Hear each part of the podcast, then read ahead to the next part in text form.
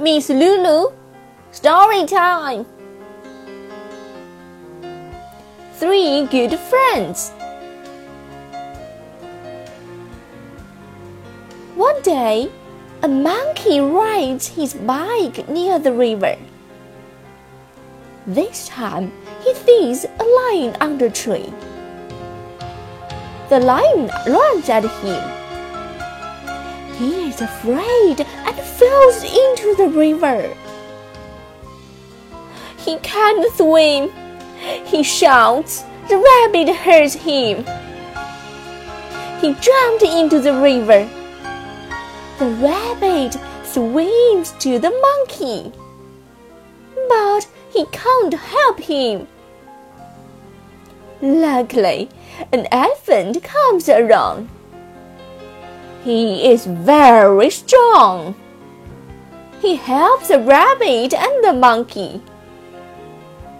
Three friends are very happy. They go to the elephant's home. Then, three of them become good friends.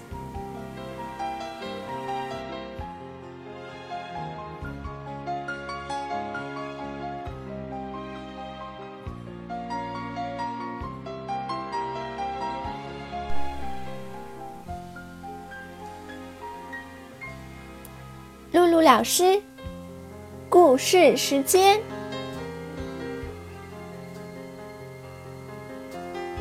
三个好朋友。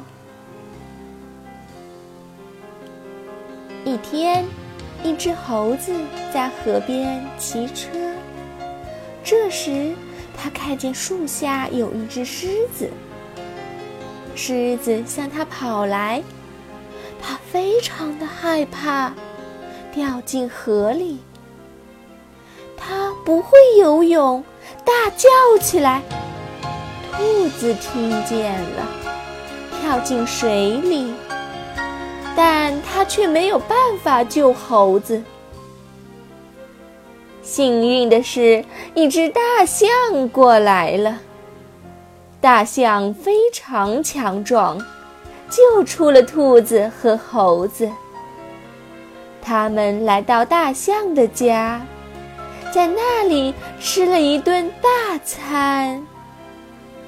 从此，他们成了好朋友。